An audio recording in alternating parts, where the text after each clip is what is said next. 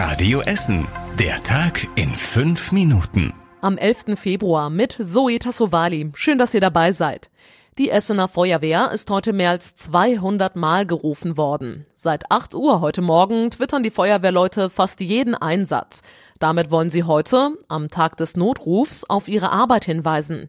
Die Aktion läuft deutschlandweit. Die meisten Einsätze bei uns in Essen waren bisher Krankentransporte, sagt Feuerwehrsprecher Christoph Risse. Ein Punkt ist Corona. Viele Corona-Patienten müssen transportiert werden. Zweiter Punkt ist, wir haben Wochenende. Zum Wochenende hin werden viele Patienten auch aus den Krankenhäusern entlassen. Das heißt, es gibt jede Menge Entlassungstransporte. Im letzten Jahr gingen über 170.000 Notrufe bei der Essener Feuerwehr ein. Noch knapp eine halbe Stunde wird weiter getwittert. Fotos findet ihr auf radioessen.de. Ihr habt es vermutlich selbst gesehen oder heute Nachmittag hier bei uns bei Radio Essen gehört. In Katernberg gab es einen größeren Polizeieinsatz. Passanten haben dort einen vermutlich bewaffneten Mann gesehen.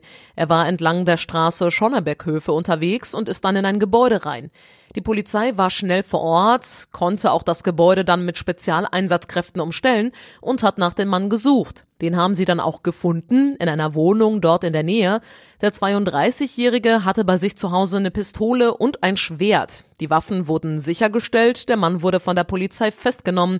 Die Ermittlungen laufen jetzt zu dem Fall. Zu den Hintergründen ist deshalb noch nicht allzu viel bekannt.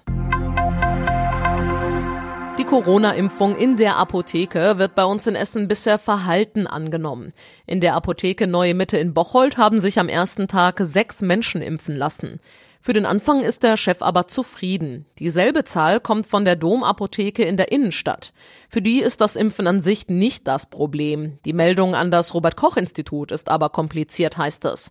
Kleinere Apotheken haben vor allem ein Problem damit, einen passenden Raum fürs Impfen zu finden, zum Beispiel die Reichsadler Apotheke in Rellinghausen. Aktuell impfen bei uns in Essen 15 Apotheken gegen Corona. Bei uns in Essen müssen immer noch viele Schäden vom Hochwasser im Juli beseitigt werden. Allein die Stadt rechnet mit mehr als 9 Millionen Euro Schaden.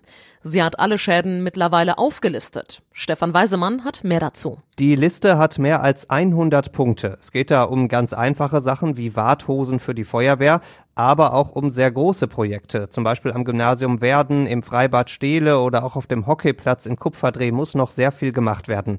Aber auch mit den Aufräumarbeiten an den kleinen Bächen ist die Stadt noch lange nicht fertig. Beispielsweise am Hesperbach und am Rosenthalbach in Heidhausen und Fischlaken liegt überall noch angeschwemmtes Holz.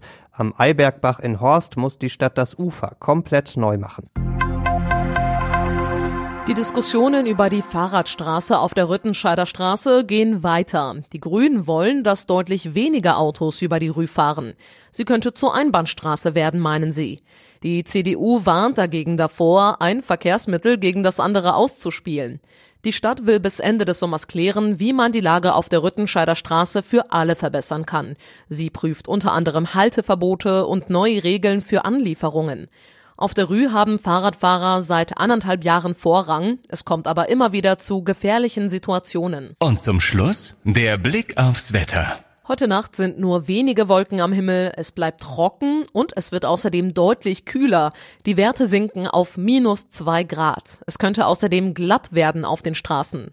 Die nächsten Nachrichten aus Essen hört ihr dann morgen früh wieder hier bei Radio Essen, dann aber ab halb acht. Ich wünsche euch allen einen guten Start ins Wochenende. Bis Montag. Das war der Tag in fünf Minuten. Diesen und alle weiteren Radio Essen Podcasts findet ihr auf radioessen.de und überall da, wo es Podcasts gibt.